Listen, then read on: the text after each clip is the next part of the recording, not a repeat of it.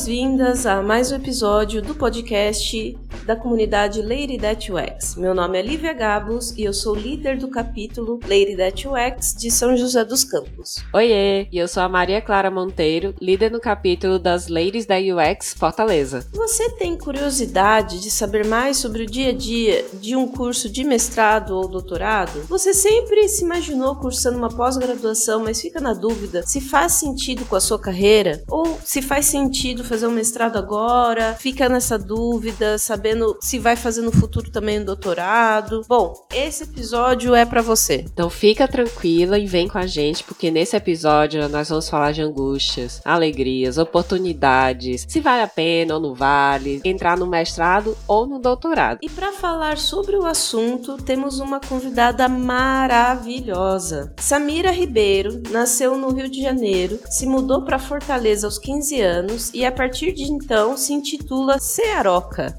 Nata. Boa frequentadora das praias do Nordeste, sem deixar de lado o amor por sua terra natal, a qual tenta visitar todos os anos, seja para trabalhar ou para o lazer também. A Samira ela é graduada em Ciência da Computação, pós-graduada em Engenharia de Software e mestre e doutora em Informática Aplicada pela Universidade de Fortaleza. Muita coisa. Desenvolveu pesquisas que exploram a experiência do usuário em soluções de contextos disruptivos, como internet das coisas e realidade aumentada. Já foi professora, deu palestras sobre design thinking, user experience, teste de software e requisitos na Universidade Estadual do Ceará, Universidade de Fortaleza e Unicet, com carreira focada em produtos produto. Já estou em áreas como requisitos, testes de software, user experience, pesquisa e inovação. Hoje, ela é Product Manager de Inteligência Artificial na Globo, trabalhando com o sistema de recomendação para o streaming Globoplay. Ou seja, ela é a mulher para você falar se você quiser falar da Globoplay. que maravilhosa, né, gente? Então vamos começar? Este episódio foi patrocinado por Deploy, especialistas em recrutamento de UI e UX designers. MentoryCast, o podcast sobre liderança e autoliderança da comunidade Ladies at UX, uma comunidade global, informal e amigável que busca mais espaço para o público feminino na área de tecnologia.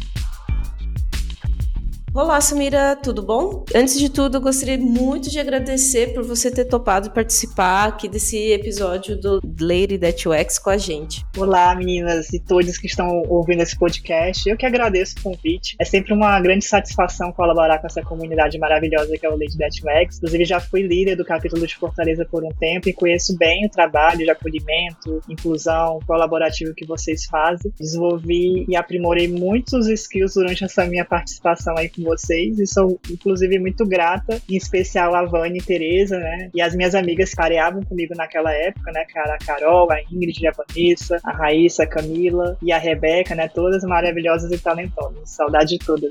Ah, que fofo! Você tá sempre bem-vinda aqui, então pode chegar junto com a gente. Aí, Samira, eu queria te perguntar, porque a gente sempre começa o podcast querendo saber um pouquinho mais das nossas convidadas, né? Saber um pouquinho mais da tua história. O que foi que te trouxe até aqui? Como foi a sua jornada? Se você sempre quis trabalhar na área de UX ou você foi fazendo outras coisas na vida? Como é que você chegou até aqui? Bom, hoje eu consigo entender que todo o caminho percorrido faz todo sentido, mas me questionei várias várias vezes durante essa jornada, né? Na época do meu vestibular, queria algo ligado a artes, né? Gosto muito de desenhos, moda, trabalho que desenvolva a criatividade, né? Inclusive trabalhos manuais. Também gosto de decoração, né? É, arquitetura. Inclusive agora eu tô com um hobby novo estudando Feng Então pensei em várias possibilidades nesse meio aí. Mas na época fiz o vestibular para estilismo, né? Que era o que me atraía mais. E por outro lado, minha mãe na época trabalhava numa empresa de construção civil, né? E um colega dela, engenheiro, recomendou que eu não seguisse essa área de arquitetura, que até mesmo estilismo, porque na opinião dele não eram áreas promissoras naquela época, né? Na época a engenharia estava passando por uma crise e ele era um autodidata de computação. E aí ele emprestou um livro de Pascal na época e recomendou para minha mãe, ah, fala para ela tentar computação, que é algo que vai ser a profissão do futuro. E aí eu fiquei com aquilo em mente, né? Peguei a dica lá do colega da minha mãe, não tinha na época muita orientação vocacional e segui com o plano de tentar estilismo numa faculdade, na outra computação. E aí passei na primeira fase de estilismo e na computação passei, mas aí fiquei com, ah, não vou mais tentar vestibular, vou fazer computação e fiquei bem animada para começar o, o, curso novo. Então, os primeiros semestres da graduação foram bem desafiadores, né? Tinha pouquíssimas mulheres e a maioria desistia desistiu, né? Eu conto até nos dedos aquelas que permaneceram comigo ali até o final. Porque era muita abstração, né? E, e como a gente não tinha muito acesso à informação como hoje a gente tem facilmente, muita gente entrava e meio que enganada, achava, criava uma expectativa na hora que começava o curso via teoria de computação, lógica de programação, Java, disciplinas muito, muito técnicas, meio que assustava e as pessoas iam desistir. E até chegar na disciplina de engenharia de software, né, que é onde me deu uma visão mais abrangente da área, na qual eu consegui ver outras oportunidades, possibilidades, foi um longo caminho ali passando por, por toda essa parte mais técnica. Então, logo em seguida eu entrei em estágios dentro da universidade, né, até trabalhei também numa multinacional no começo da minha carreira ali, que foi a Sims, e tudo isso foi me possibilitando uma melhor visão e possibilidade de desafios do universo do desenvolvimento de sistemas. Então, eu passei por muitas áreas, né, requisitos, testes, UX, pesquisa, até chegar a essa área que eu estou agora, né, de produto, né, PO, e foi uma longa jornada. Olha, eu simplesmente achei incrível e eu, gente, eu me identifiquei tanto com a sua jornada. Eu me identifiquei muito porque eu também comecei numa época, eu fiz sistema de informação, não computação, mas também era daquela época antiga que a gente via Pascal, a gente via umas linguagens de programação que, nossa senhora, a pessoa não deve nem saber que existe mais. E, nossa, eu me identifico muito com a sua jornada. Bom, e para começar o papo especificamente sobre o nosso tema de hoje, hoje. Eu queria saber a sua visão, partindo das suas experiências, explorando mais esse cenário fictício, assim, mas não tão fictício assim. Imaginando você tá lá, de boas, terminando a graduação, mas é claro, não tão fácil assim, por isso o fictício. Ou você já terminou a graduação faz um tempo e surge aquela curiosidade de saber o que, que tá acontecendo num mestrado, para que ele serve, por que fazer, o que esperar. Então, queria que você explicasse para as nossas leis diz aqui o que, elas podem esperar nessa questão assim do mestrado e o que te motivou a fazer o mestrado também para elas terem essa noção, às vezes faz sentido. Eu sempre gostei de estudar, é um ambiente que demanda muito sacrifício, mas o ambiente acadêmico é muito acolhedor para mim. Sentir que a gente está crescendo, que a gente está evoluindo o conhecimento é muito bom. Então, esse desafio sempre me impulsionou a buscar mais, né? Fora que era um orgulho para a família ver a gente evoluindo, né? Minha família tem muitos professores, né? Outros seguiram ali a carreira pública, mas não tinha ninguém ainda. Tinha uma prima minha que estava fazendo mestrado, né? Então, ela era primeiro eu seria a segunda pessoa a entrar na área acadêmica da família. Então, tinha muito esse incentivo da família, ah, vai lá, estuda, é bom, você vai crescer na vida. E aí tinha também a curiosidade, né? A minha curiosidade de continuar o estudo ali, né? Não parar na graduação e continuar ali me especializando em alguma área de pesquisa que eu tinha interesse ali, né? Então eu fui atrás de entender como é que funcionava. Lembro que na época que eu fui me inscrever, lá, tava na secretaria esperando ser atendida, né? E o coordenador do curso entrou junto com o professor e o professor comentou com ele: Ah, fulaninho ligou pro senhor, queria falar com você sobre o mestrado, que é o sonho dele fazer fazer mestrado. E aí o coordenador brincou, poxa, ele tá querendo se inscrever, né? Mas ele sabe que esse sonho pode se tornar um pesadelo. E eu imediatamente pensei, poxa, o que, é que eu tô fazendo aqui, né? Será que eu tenho que matricular mesmo? Mas a vontade de conhecer, né, de ir adiante foi maior e eu segui em frente com o meu plano. Então, um ano depois de ter ingressado no mestrado, participei de uma seleção da CAPES e fui selecionada para uma bolsa, né? Minha faculdade, mestrado era muito caro, então a CAPES ela custeava toda a mensalidade. Então, foi uma seleção bem concorrida, né, com várias etapas, fiz todo o mestrado pela CAPES e o doutorado também, inclusive teve essa mesma seleção, eu prestei novamente e fui selecionado. Então, ambos os cursos foram com apoio financeiro ali da CAPES e, na real, a minha motivação era me especializar em engenharia de software, né? também dar aulas, né? Era a minha motivação maior de fazer o mestrado, era isso. Eu queria também entrar na área acadêmica e conciliar isso com a minha carreira profissional no mercado. E aí eu dei aulas em várias universidades, né? Inclusive na que eu estudei, na Universidade de Fortaleza, dei cursos, desde cursos técnicos, né? É, até graduação até pós-graduação. Eu lecionei em diferentes cursos aí nessas faculdades. E comecei a participar de palestras também, né, publicação de artigo. Prestei um trabalho com parceria com a ONU, né, e fui parar em Budapeste, na Hungria, pouco antes da pandemia ali, para apresentar um artigo também. Então, eram conquistas que iam me alimentando ali, ia me dando força ali, ah, é muito legal, tem a parte ruim, mas vou continuar aqui me desafiando. Sobre as aulas do mestrado, o MEC exige algumas disciplinas obrigatórias que não são necessariamente da sua linha de pesquisa. Né? No meu mestrado, eu precisei fazer duas disciplinas obrigatórias, né, que era a construção e análise de algoritmos, que era uma disciplina focada em funções matemáticas, como ômega, matemática pura, né, uma loucura, e aspectos formais, que era focada ali em lógica proposicional, né, também uma disciplina bem que demandava ali um certo esforço. Então, são disciplinas desafiadoras que demandavam esse esforço a mais, mas que tinha que fazer, né, e aí depois você pode escolher, junto com o apoio do, do seu professor, orientador, outras disciplinas da grade que estão relacionadas à sua linha de pesquisa, e aí fica mais tranquilo ali, você pode pegar alguma coisa que você se identifique mais, e então acredito que é mais tranquilo. Quando você se candidata para mestrado, também é uma seleção, né? Você passa por entrevista, avaliação de currículo, tem que submeter um projeto de pesquisa para uma banca examinar, né? E que de preferência já tenha, inclusive, um orientador em mente, né? Um orientador daquela faculdade ali que você está submetendo. No meu caso, foi o professor Adriano, na época, né? na área de engenharia de software, depois ele passou a ser a professora Elizabeth, da área de interação humano-computador. Minha pesquisa ela foi mudando ali de rumo no meio do caminho. E aí, durante o curso é normal sua pesquisa mudar mudar a direção, né? Isso pode acontecer e você vai conversando ali com os professores. A minha pesquisa falava sobre heurísticas de usabilidade para dispositivos móveis, mestrado, e no doutorado eu falei sobre experiência do usuário para a internet das coisas, ali, realidade aumentada, né? Soluções disruptivas e inovadoras. No mestrado você começa a sentir na pele que é com você, né? A minha orientadora era muito boa, né? Cobrava muito, era muito crítica, mas tinha que dar resultado, né? Se eu não entregasse ali as mudanças que ela pedia ali daquele deadline, né? Meio que as coisas iam desandando, né? Ela não ia pegar na minha mão e sentar comigo e escrever. Então tinha que ter essa dedicação e responsabilidade. Então eu sempre busquei alinhar os temas da minha pesquisa com o meu trabalho do dia a dia. Que assim, se eu estivesse trabalhando, eu também estaria estudando, né? Então para mim se tornava menos complicado o desafio, né? Porque eu estaria ali na hora do trabalho evoluindo a minha pesquisa ao mesmo tempo, né? Trabalhando no estudo de caso, né? E coletando dados ali para algum experimento que eu pudesse compartilhar num artigo ou na minha pesquisa depois. O mestrado e o doutorado me trouxeram, além do conhecimento, mais responsabilidade, autonomia, resiliência, disciplina e perseverança. Então, Samira, quando a gente escuta assim, dá a sensação que o teu caminho estava muito claro desde o começo, né? Do tipo, ah, vou fazer o mestrado, fazer o doutorado, vou pesquisar isso, pesquisar aquilo. Só que na realidade a gente sabe que não é assim. A gente vai mudando as coisas ao longo do percurso. E eu queria te perguntar em dois cenários, tá? Pra Leire que tá terminando a graduação graduação. E ela tá pensando: ah, será que eu faço mestrado? Como é que eu escolho um mestrado? Como é que ela fica assim? Será que eu devo fazer isso? Será que vai dar bom na carreira? E o segundo cenário é quando a pessoa já se formou um tempinho, tá no mercado de trabalho, tá na jornada 40 horas. Como é que ela pode fazer para conciliar isso com o mestrado? Ela tem aquela vontadezinha de estudar mais e ela pensa: hum, vou fazer um mestrado. Mas como é que ela pode fazer isso? Que dicas você pode dar para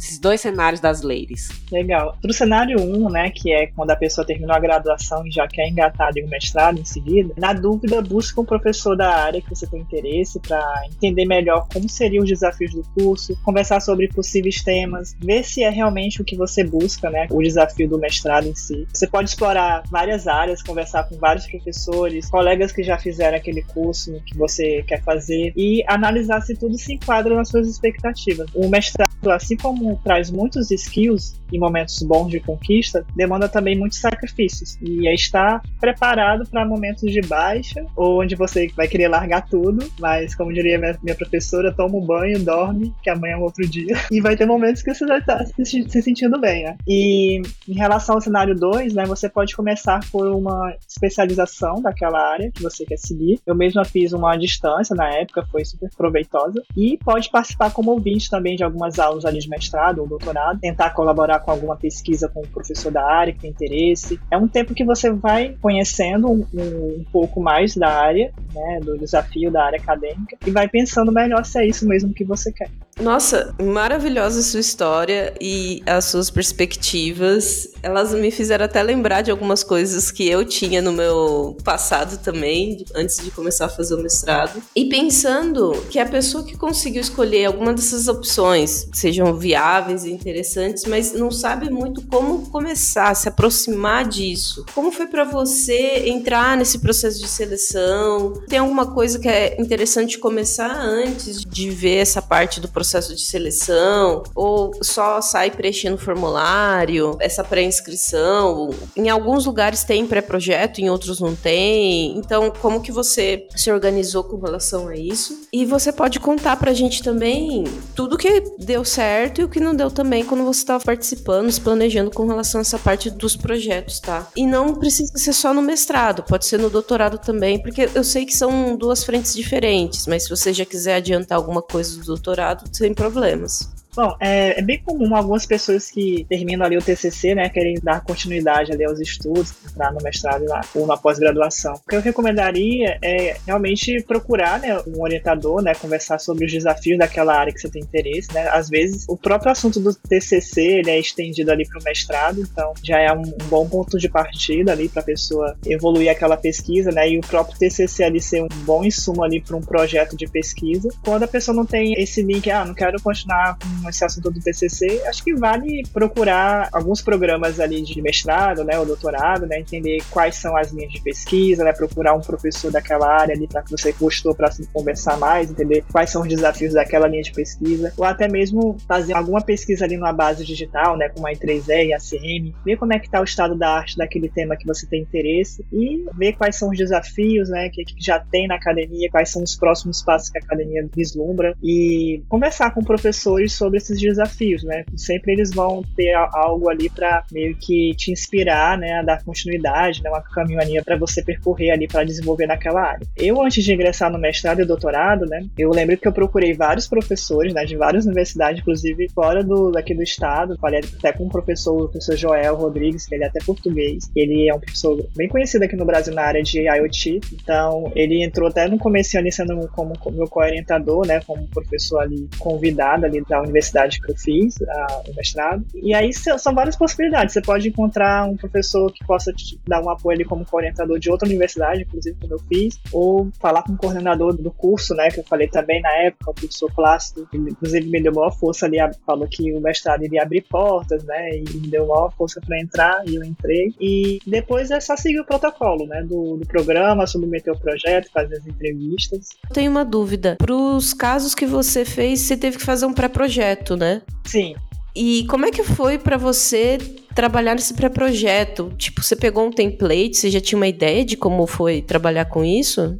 Eu lembro que no doutorado, por exemplo, o meu ponto de partida ali, né, o que foi o pontapé inicial da minha pesquisa, foi eu estar inserida na empresa que eu trabalhava em um projeto de pesquisa de IoT, né, e eu tinha acabado de terminar o mestrado com aquela pesquisa ali de heurísticas de usabilidade para dispositivos móveis, e eu me perguntava, poxa, será que eu consigo aplicar essas heurísticas de dispositivos móveis também nesse contexto de IoT, né, que também são vários dispositivos móveis conectados, mas eu me via ali com alguns desafios a mais, né, porque é um outro contexto, né, você vai ter, não é uma usabilidade usabilidade de um dispositivo, uma usabilidade de vários dispositivos juntos, né? Que até tem um termo para isso, a interusabilidade. Então, muitas das coisas que eu tinha pesquisado no mestrado não se aplicava aquele projeto que eu estava participando. Então, pela necessidade ali que eu queria explorar, né, essa parte de UX nesse contexto disruptivo, eu criei um projeto na época, né, né inclusive submeti até na própria empresa que eu trabalhava, né, e foi selecionada lá na época para um apoio da empresa, um apoio acadêmico, porque estava alinhado com as pesquisas né, estratégicas ali da empresa, né, que era a IoT. E nesse projeto eu queria explorar essa questão, né, como que a gente oferece uma boa experiência de uso para essas soluções, né, de IoT. E aí eu desenvolvi todo o plano de pesquisa, né, quais seriam os objetivos, as questões, hipóteses, e aí submeti para o programa da universidade. Inclusive conversei com a minha professora, né, na época, que foi minha orientadora do mestrado, sobre esse projeto. Ela gostou, achou que ia ser uma pesquisa promissora, me apoiou disse que poderia ser minha orientadora. E aí eu submeti, então já entrei nessa seleção com um projeto meio que direcionado ali para um estudo de caso, que eu iria validar ele dentro desse estudo de caso, desse projeto que eu estava trabalhando, e com a orientadora também, já dando apoio. Né? Então isso somou muito também o fato de eu ter feito mestrado também nessa mesma universidade, meus professores já me conheciam, então meio que colaborou muito para que o processo de ingresso né, naquele curso fosse bem sucedido, né? Esse projeto foi elaborado, né? Aí fiz as entrevista com os professores, teve a análise de currículo e aí deu tudo certo. São muitas etapas, né, Samira? A gente vai recapitulando assim. E... Nossa, quantas coisas preciso passar para poder fazer pós-graduação no Brasil e fora também. Porque é isso, a gente está gerando conhecimento vai ficar público e que tem uma responsabilidade aí por trás, né? E quando a gente entra no programa de mestrado, doutorado, principalmente mestrado, doutorado a gente meio que já sabe o caminho das pedras. Mas no mestrado a gente entra pensando, ai, vou fazer uma revolução, vou mudar tudo. E aí, primeiro a gente fica feliz que passou na seleção, que a seleção é difícil. Aí quando entra, fica achando que vai dar para fazer um monte de coisa tal. A gente fala muito que quer abraçar o mundo com as pernas. E quando vê a realidade, não é bem assim, né? Porque não daria para ser exatamente desse jeito. E você pode dizer para as deles que estão pensando em entrar no mestrado, ou que já entraram, como é que elas podem se preparar para a jornada que vai ser o mestrado, principalmente, né? Que entrar a gente viu, você deu várias dicas de como é que faz para entrar no mestrado. Agora, como é que faz para sair, né? como é que a gente faz para terminar esse negócio? E pensando também na lei que tá trabalhando e que precisa equilibrar vários pratinhos para poder conseguir fazer o seu mestrado, conseguir trabalhar. Que dicas você pode dar para esse cenário de alguém que entrou no mestrado? Como é que ela pode terminar o mestrado e talvez pensar no doutorado? O que você pode falar pra gente? Eu fiz tanto o mestrado e o doutorado trabalhando ao mesmo tempo. Então eu já estava meio que acostumada ali com a sofrência de praticamente viver só para isso. Foram muitas abdicações, muita determinação e foco, mas nada que seja impossível para quem tenha a certeza do que quer. Então, não vou dizer que é fácil conciliar outras responsabilidades, mas é recompensador chegar ao final do caminho vitoriosa. É sempre algo que você leva na mente ao se deparar com um novo desafio na sua vida ou carreira. Você pensa, poxa, cara, eu terminei o doutorado em computação, eu fui capaz disso. Então, esse outro desafio eu também consigo. E a gente tem que se colocar nesse lugar de reconhecer que teve essa competência para finalizar com sucesso um desafio tão grande quanto esse. E a bagagem que essa jornada me trouxe, tanto de maturidade como conhecimento, é indescritível, né? Muitas vezes vai ser colocada à prova, né? Você vai trabalhar muito a sua humildade, né? Porque você vai ser julgado a todo momento, né? E vai ter professores avaliando seu trabalho, né? Você vai ter que ter paciência, perseverança seguir em frente e confiança em si mesmo para conseguir concluir. Eu apresentei, inclusive, duas vezes a minha defesa de doutorado. A primeira vez, já tinha artigos publicados, né? Mas foi exigido durante a defesa que eu tivesse ainda um journal. E eu tive que fazer esse journal em praticamente três meses, né? Não só fazer, como publicar e ele ser aceito. Então foi um grande desafio ali para eu poder realmente ter a segunda chance da nova defesa. Foi uma sabatina, sempre vai ser uma sabatina ali na hora da defesa, né? vários professores ali avaliando o seu trabalho, mas nada que não te ajude a crescer, né? Você vai se sentir maior depois que sair de toda essa Exato, Samira. E a gente tem que trabalhar muito também a nossa síndrome de impostora, né? As mulheres têm muito isso, de a gente achar que não vai ser o suficiente, que não vai estar tá bom. E principalmente no ambiente acadêmico, que você é o tempo todo colocado à prova, você e o seu trabalho, né? Não é só o seu trabalho é sua competência também. Seja por colega, seja por professores, seja na banca. A gente precisa trabalhar desse nosso senso de empoderamento. Ninguém sabe melhor do seu trabalho do que você. Eu tive uma orientadora que me falava isso o tempo todo. Maravilhosa. Isso é a mais pura verdade, porque você está se debruçando sobre esse tema. Então você tem que ter esse empoderamento de entender sobre o seu tema e poder defendê-lo, defender o seu ponto de vista. E assim a gente consegue fazer críticas mais construtivas e evoluindo o trabalho. Então é muito importante para as ladies também terem esse momento de entenderem que elas conseguem, que é possível. Eu queria saber assim, dentro da perspectiva da empresa e até mesmo sua, como é que era isso de lidar com essa carga extra? Bom, eu tive sorte de trabalhar tanto na época do mestrado quanto no doutorado, tanto essa empresa antiga quanto a que eu tô agora, né? É, ambas apoiam muito a área acadêmica, né? Então, sempre existia ali ou um investimento em horas, né, para você dedicar um tempo do seu trabalho ali para estudar, ou mesmo até às vezes tem investimento financeiro, né, para você publicar um artigo, sabe? Ah, preciso ir para esse trabalho que eu apresentei na Hungria, por exemplo, ele foi bancado pela ONU, né? Foi uma parceria ali com a ONU, né? Eu tive passagens e hospedagem hospedagem paga pela ONU, mas as minhas diárias foram bancadas pela empresa. Então, assim, as horas também, né? Que tive que ficar uma semana lá. Então, sempre te, eu tive sorte de estar numa empresa que tinha esse apoio. Então, isso ajuda muito, né? E o fato também de eu escolher, né, uma pesquisa, uma área que esteja alinhada com a estratégia da empresa, né? E também que seja algo que eu gosto de fazer, gosto de explorar. Então, isso pesa bastante na hora de você conciliar esses pratinhos, né? Acho que vale a pena você pensar em algo. Poxa, o que, que a minha empresa está pensando, né, em termos de tema, o que, que é interessante para minha empresa e que eu gosto de fazer, que eu possa conciliar aqui, qual a, uma ideia aqui interessante que eu posso propor aqui para a empresa. E aí você vai ter o apoio ali, né, que você precisa para se dedicar e até aplicar um estudo de caso dentro do seu projeto. Eu acho importante as ladies entenderem assim que tipo depende muito dessa perspectiva. Eu, por exemplo, eu não tive condições de continuar trabalhando e fazendo meu mestrado junto, mas isso foi uma coisa muito particular minha. Eu falei assim, eu não consigo lidar com as duas coisas ao mesmo tempo. Mas eu acho importante a lady saber que ela não precisa desistir de tudo, que é, ah, não, ela não aguentou, eu não vou aguentar. Não é assim. São casos e casos, cada situação é muito particular. E tem que respeitar o seu tempo também, né? Você não vai se obrigar a ah, tenho que terminar a todo custo. Não é o seu momento ali, dá um tempo, depois volta e termina depois em outro momento. Sim, sim. E eu queria agora saber um pouco mais do seu dia a dia e se você conseguir voltar na época do mestrado, melhor, porque a gente ainda tá tratando um pouco disso, mas se é o doutorado que tá mais fresco, não tem nenhum problema. Falar um pouco desses passos, desses rituais que eles têm que ser seguidos, que você falou da questão das bancas que você teve que fazer. A gente sabe que a gente passou por isso. Tem uma banca qualificatória, depois tem a de defesa mesmo. Então, queria que você explicasse mais ou menos como é que são esses marcos para as ladies e também o que, que é legal ter nesses contextos. Tipo, o que, que eu preciso ter para chegar na quali? O que, que eu preciso ter para chegar na defesa? Na sua experiência, o que, que é legal de maneira geral para esses dois momentos, acho? Se tiver mais momentos momentos também, por favor, pode falar para elas, tá? Para elas se prepararem.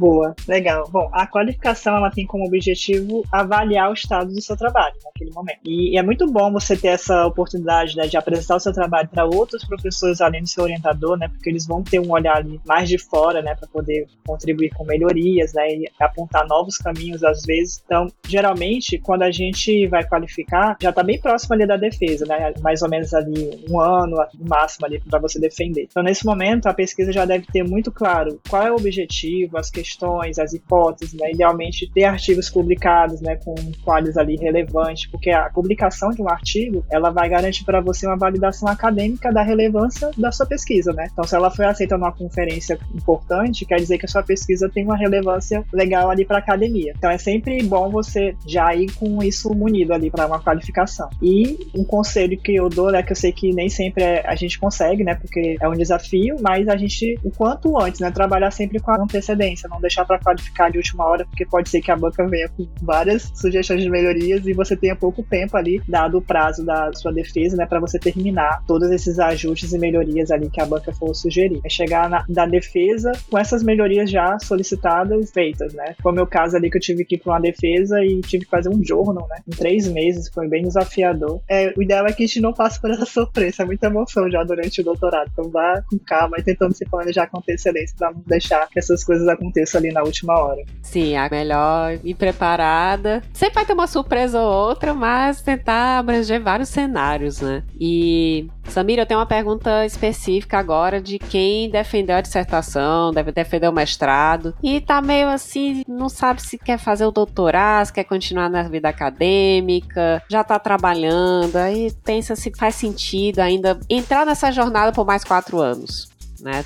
Menos. Existem formas da pessoa fazer parte da vida científica sem estar vinculado a um programa? E será que dá para entrar em algum grupo de estudo como mestre, mesmo já estando no mundo corporativo? Será que faz sentido ela continuar escrevendo artigos? O que que você sugere para essa lady que tá nesse meio termo? Terminou mestrado, mas não sabe se quer seguir o doutorado? Bom, faz todo sentido, né? Por exemplo, na Globo, onde eu tô trabalhando no momento, tem gente lá na minha equipe de recomendação, por exemplo, que já terminou o PhD, o mestrado, o doutorado e continua produzindo artigos científicos. Inclusive, eu tenho um colega agora que está é, nesse exato momento em Singapura apresentando um artigo lá. Então, assim, ele já terminou e ele continua submetendo, trabalhando. Então, você pode se espelhar em, ou em algo que você está trabalhando na sua empresa, né, um projeto de estudo de caso, alguma boa prática que você identificou, ou mesmo você explora ali a parte teórica, né, vai estudar o que está acontecendo, que, na área acadêmica, né, e tenta produzir alguma coisa. Acho que não, não tem nada que impeça você também procurar um professor ali da, daquele curso que você participou, ou de uma universidade que você já tenha tido algum acesso para pedir alguma colaboração, né, um grupo de pesquisa, e não é o fato de você não estar mais vinculado a essa área acadêmica que vai impedir que você continue a trabalhar né, produção científica. Né? Faz todo sentido continuar assim tava assim ansiosa por essa pergunta. Eu preciso muito revelar isso para todo mundo que tá ouvindo também. Porque eu tô nessa situação, eu tô assim, eu tô olhando assim, será que eu continuo fazendo doutorado? Se eu vou para isso? Faz tanto tempo que eu terminei o mestrado e eu não tenho certeza, sabe? Se faz sentido ainda para mim, mas é, é essa dúvida. Você acha que o doutorado ele é realmente o próximo passo ou isso depende muito da sua vontade? Aproveitando aproveitando o gancho que a Maria falou. Então, assim, mais para conclusão dessa pergunta. Legal. Eu acho que depende muito de cada um, né? Ah, eu tô preparada para encarar um doutorado agora, eu consigo me planejar bem para isso, né? Eu acho que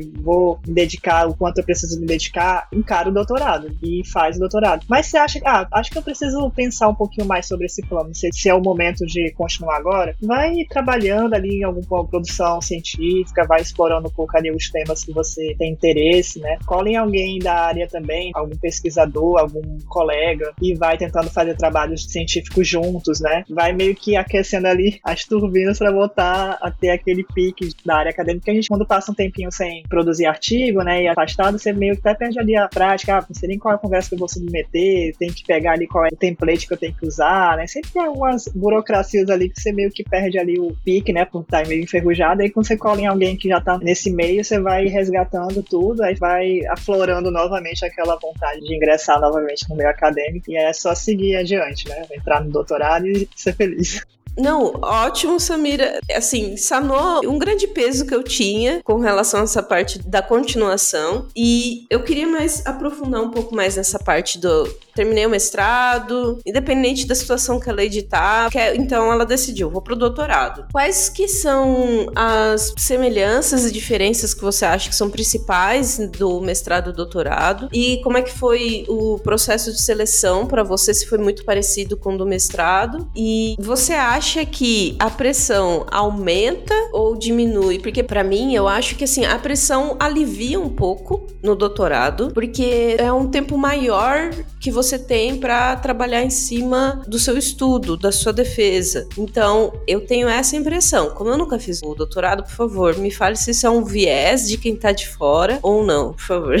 Boa, Lívia. Eu acho que isso é bem relativo, cabe da experiência de cada um. Por exemplo, a minha prima que eu comentei, né, que tinha mestrado, ela já terminou o doutorado e tá querendo fazer o pós-doc agora. Quando eu entrei no doutorado, ela falou assim: Ah, Samira, você vai tirar direito, você acabou de fazer o mestrado, então é mais simples do que o mestrado. Só que a minha experiência no doutorado eu achei mais tensa do que o mestrado, no meu caso. Então, assim, eu pensava justamente, ah, tô calejada com o processo, já tenho a minha pesquisa encaminhada aqui, já tenho minha orientadora, já conheço o programa, né? E aí, na hora que eu comecei a ali entrar na jornada do doutorado, eu vi que a, cobrança era um pouquinho maior, né? Porque você tem que ter a responsabilidade de se dedicar ali no momento certo. Você tem deadlines para cumprir, assim como o mestrado também tem. Mas, além disso, você tem que ter algo novo, né? Tem que ser algo diferente do que já tem na academia aí. Então, às vezes, você começa uma pesquisa, sei lá, no começo da pesquisa, você tá ali com a ideia de objetivo para evoluir ali na sua tese. Só que no meio do caminho, lá daqui, daqui a dois anos, aquela revisão sistemática, levantamento levantamento bibliográfico que você fez no começo, já está tirada ali a validade dele. Dois anos já aconteceu muita coisa na área acadêmica. E às vezes a sua ideia já foi publicada por outra pessoa. Então você tem que correr atrás ali de fazer um novo levantamento bibliográfico, uma nova revisão sistemática e recalcular a rota. Então, assim, é um desafio que tem que ficar ali atenta direto ali para ver se está tudo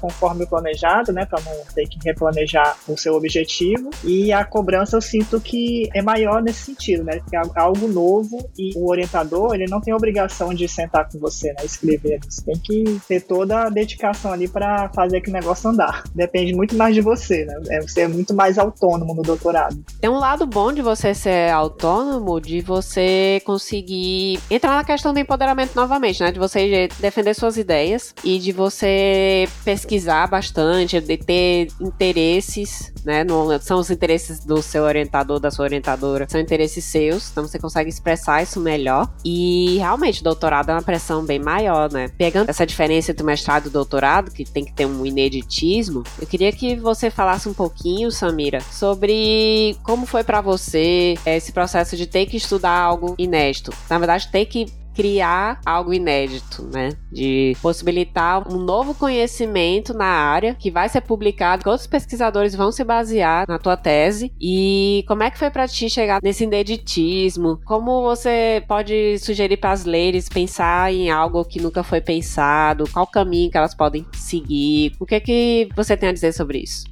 Boa, Maria Clara. No meu caso, né, como eu falei, eu comecei ali na, no projeto de IoT, no caso do doutorado. E aí eu vi que era inédito a minha proposta, porque realmente quando eu fui procurar na academia, nos meios acadêmicos ali, nas bases digitais da vida, sobre o tema, realmente não tinha quase nada falando sobre IoT. Isso, sei lá, quatro anos atrás, né? Quando eu falava de IoT para UX, né, tinha um, um material ou outro falando, algo muito superficial, é bem, bem restrito. Então aí eu vi a oportunidade de pesquisa, né? Inclusive na época, estava até aqui na comunidade comunidade, né? Entrei em contato com algumas pessoas, alguns UX conhecidos, né? Falei muito com o Daniel do UX Now, né? Troquei muita ideia com ele. E vários colegas, assim, que eu fui descobrindo até no LinkedIn, né? Pessoas que trabalhavam nessa área. E era algo muito realmente iniciante, né? Tinha que evoluir. E aí eu, poxa, é realmente algo inédito, vou por esse caminho. E aconteceu justamente isso que eu comentei na pergunta anterior, que foi de ter que refazer a revisão sistemática no meio do caminho. Porque, como o doutorado ele tem ali de 3 a 4 anos de duração, é bastante tempo, a tecnologia é muito rápida, né? Então a, as coisas avançam muito rápido. Se você não tiver o time certo para publicar, depender desse time, quando vai publicar, alguém já publicou antes de você aquele tema e já não é mais tão inédito assim. Então, a forma que eu vejo ideal para você estar tá se assegurando é ir visitando essas bases, né? fazendo levantamento bibliográfico, revisão sistemática para poder entender o que, que a galera está fazendo, né? consultar as pessoas da área. E é isso. Aí na hora que você percebe, poxa, negócio não é tão novidade assim, começa, recalcula a rota, começa outro cenário ali e fica de olho ali no, no movimento ali se vai haver alguma nova mudança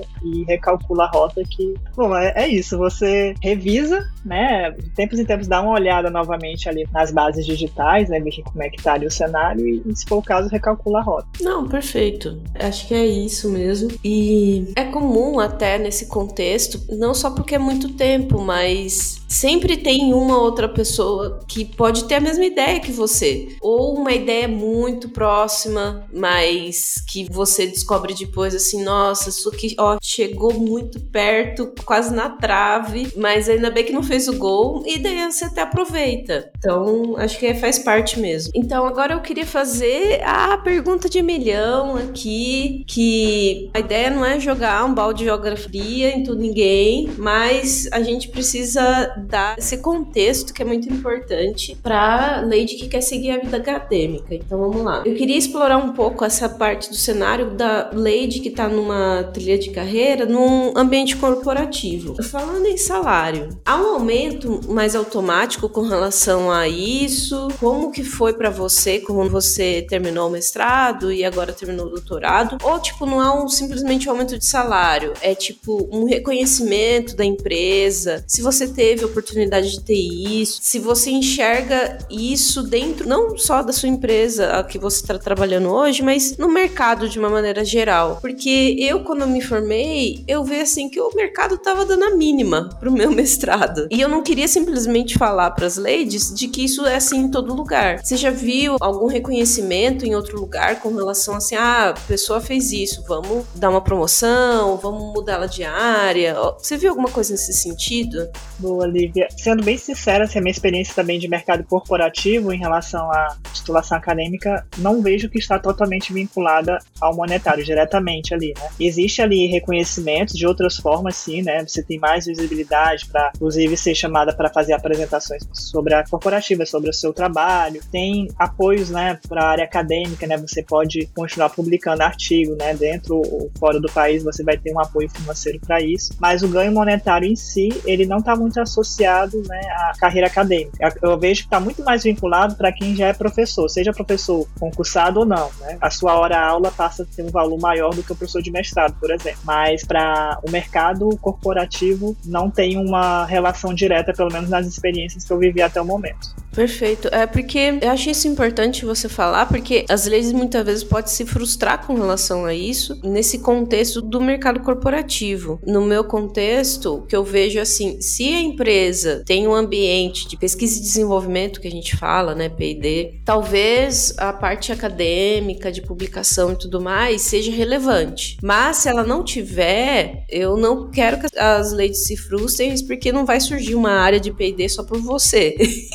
Então, é muito mais para vocês pensarem isso no contexto de carreira, num processo mais individual mesmo, do que simplesmente corporativo. É, se faz sentido para sua vida, para os seus contextos e tudo mais, eu acho que vale a pena investir, mas assim, não pensem que isso vai ser correspondido automaticamente, pelo menos, no, no mundo corporativo. Eu acho que essa perspectiva que você deu é muito importante. Sim, as ladies têm que pensar e fazer a pesquisa também por elas, né? Dessa satisfação pessoal. E agora eu quero puxar um gancho para outra coisa, que vamos fazer um pequeno mechan aqui da Ladies da UX. Tivemos um episódio dedicado à inteligência artificial na pesquisa acadêmica, que foi com a Polly Lopes, então, ladies, escutem lá, tá? Termina esse episódio e vão escutar lá também, tá? E aí, Samira, eu queria te fazer uma pergunta, já que a inteligência artificial tá tão presente na nossa vida, eu queria que você contasse um pouco sobre a sua visão, já que você trabalhou muito também com a internet das coisas, inteligência artificial. Ela vai roubar nosso trabalho ou não? O que, que você acha?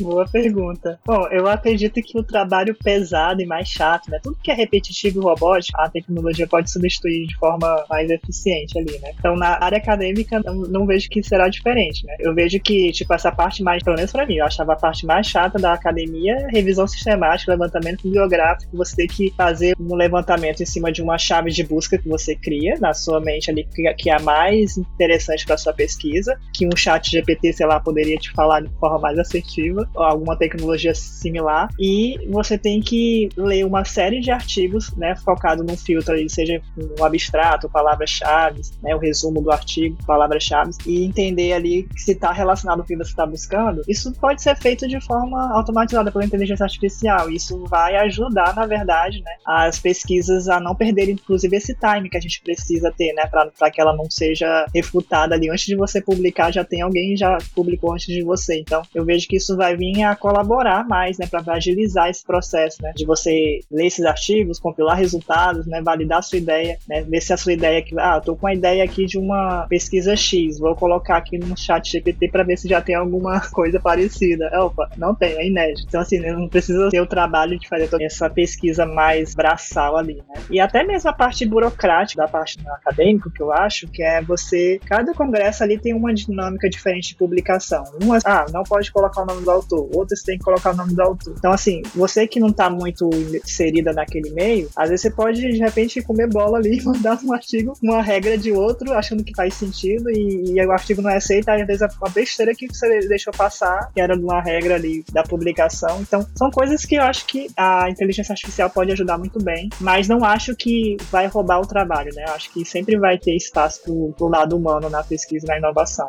A gente não pode automatizar tudo, né? Até por essas questões aí de ética, várias questões que envolvem aí por trás da IA que tem que ainda evoluir. Não, perfeito. Ouvi outro dia um episódio de podcast com a Nina da Hora, que também foi uma das referências no episódio da Poli. É que eu não posso falar muito porque eu participei do episódio da Poli, então foi maravilhoso. Mas a Nina estava falando exatamente isso, dessa parte de a inteligência artificial vai trabalhar mais com essa parte mais automatizada, mais bruta, digamos assim, da inteligência artificial repetitiva. E tem essa parte que você falou, né? O criativo somos nós. Eu tento falar menos nunca possíveis. Não é que nunca a inteligência artificial vai conseguir criar coisas sem referências ou tipo criar uma coisa do zero. Mas até lá, isso é uma perspectiva humana. Então, eu acho que por enquanto, que pelo menos criatividade a gente tá ganhando. E eu queria falar que essa conversa foi maravilhosa.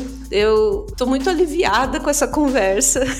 eu acho que eu tirei um peso é meu até dessas referências, dessa perspectiva de, ah, será que faço? Será que continuo? Não, desisto de tudo. Muito obrigada, Samira, mas a gente não acabou ainda. Então, a gente tá encerrando, tá indo pros finalmente do nosso episódio, não acabamos ainda. Então, eu queria que você, fechando um pouco, então, nossa parte da conversa, falar umas referências de livros, cursos, alguma coisa para quem quer se aprofundar um pouco nessa temática, mesmo que seja um artigo de relato pessoal ou alguma coisa que alguém escreveu, o que você tiver de dica para o pessoal se aprofundar e conhecer mais um pouco sobre esse contexto acadêmico? Para a área acadêmica em si, né, eu não tenho um livro específico para recomendar. Eu recomendo que cada um procure ali na universidade, né, entender qual é os programas que tem, né, e ver quais são as linhas de pesquisa disponíveis e procurar aqueles professores ali que se interessou ali pela linha de pesquisa e dar uma olhada também em artigos, né. Acho que também se procurar nas bases aí digitais também deve encontrar algo falando sobre o assunto também e ler artigos ali para ver como é que funciona a linguagem acadêmica. Esse levantamento levantamento mais geral. Agora, sobre a minha linha de pesquisa, né, como foi muito focada a última ali que eu trabalhei em UX, né, eu recomendo o livro de design de interação, que é um livro bem conhecido. Também usei o mapeamento de experiências, né, que é um livro ali também muito conhecido ali para dar dicas de que tipos de canvas você pode usar, porque durante o processo eu trabalhei muito com processos de ideação, de cocriação, né, inclusive usei muito o design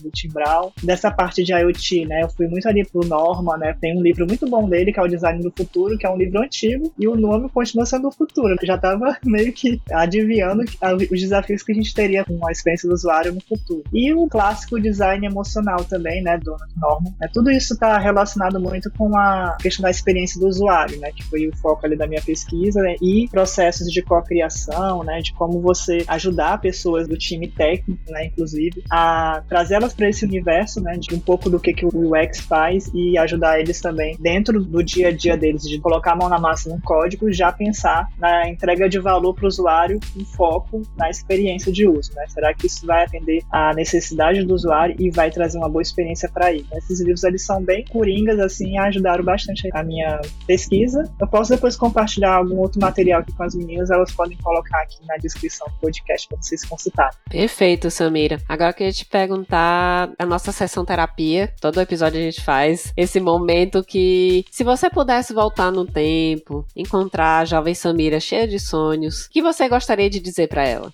Bom, eu diria, deixa de ser doida, né? Como diria a nossa massa sensitiva. Mas eu acho que eu tô muito mais, tô brincando, gente. Não é, não é tanto assim. Eu acho que tá muito mais pro voa garota do que deixa de ser doida. Eu acho que é paciência, garota. Você vai chegar lá. Eu diria isso a minha Samira do passado, né? Que era um pouco imediatista, queria as coisas que as coisas acontecessem rápido e, e nem tudo é no nosso tempo, né? Então aprendi a esperar o momento certo para tudo. Ah, que ótimo. É um recadinho reconfortante, que bom. E para finalizar o nosso papo, eu queria saber que recado você daria para as nossas ladies que estão nos ouvindo? Pode ser uma dica emocional, profissional, pessoal. O que, que você deixaria de recado final para nossa audiência? Bom, a frase que eu carrego comigo é não desista dos seus sonhos, é meio clichê, mas eu acho que ela é muito verdadeira e motivacional, né? Acho que a gente não tem que deixar que nossos sonhos se apaguem ali com uma expectativa que não foi cumprida, né? Você acha, poxa, eu queria que fosse nesse tempo, não foi, eu queria que fosse dessa forma, não foi, e vai perseverando que o negócio é não morrer na praia, né? Vai até o fim que vai, o fim vai chegar